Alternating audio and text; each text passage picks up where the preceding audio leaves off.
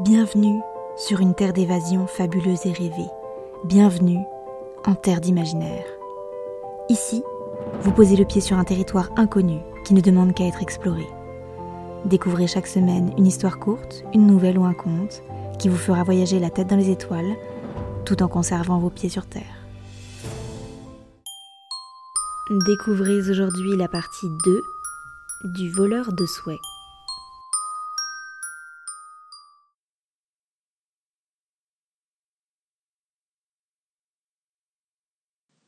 Il avait peur, mais étrangement, il n'arrivait à se concentrer que sur ses yeux verts. La jeune fille, les yeux brillants, lui ordonna de lui rendre son vœu. Mais il était trop tard. Il avait déjà été réattribué. Désemparé par la tristesse de son agresseuse, il ne dit pas un mot. Celle-ci finit par abaisser sa lame et faire demi-tour. Gaston l'interpella alors, regrettant son vol. Je peux dérober un autre souhait pour toi, lui dit-il. Mais cela ne l'intéressait pas. Car ce qu'il ne savait pas, c'est que cela faisait des années qu'elle préservait ce vœu. Rania, c'est ainsi qu'elle se nommait, tourna son regard vers Gaston avec une lueur de résignation dans les yeux. Elle lui expliqua que sa famille lui avait toujours murmuré que ses origines étaient célestes, que son sang était lié aux étoiles. Les membres de sa famille lui avaient confié que son destin était de retourner parmi elles un jour pour être réunie avec ses proches.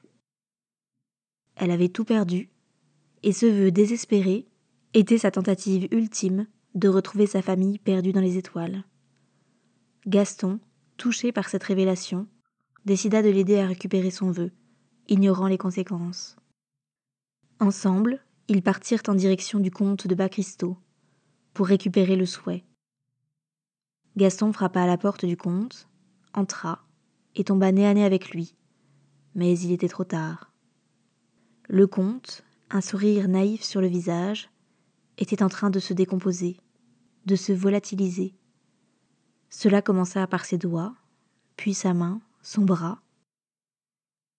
Gaston réalisa alors que le comte était en train de mourir, de s'évaporer pour retourner aux étoiles. Ce souhait aurait donc coûté la vie de Rania.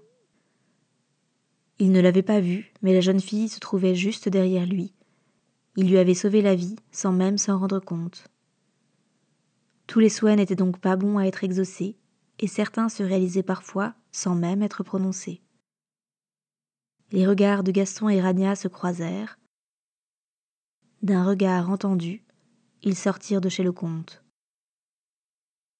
Ils n'avaient jamais fait de vœux pour se trouver l'un l'autre, et, pourtant, ils n'allaient plus jamais se quitter. Nos désirs les plus profonds ne sont pas toujours ceux que nous parvenons à verbaliser.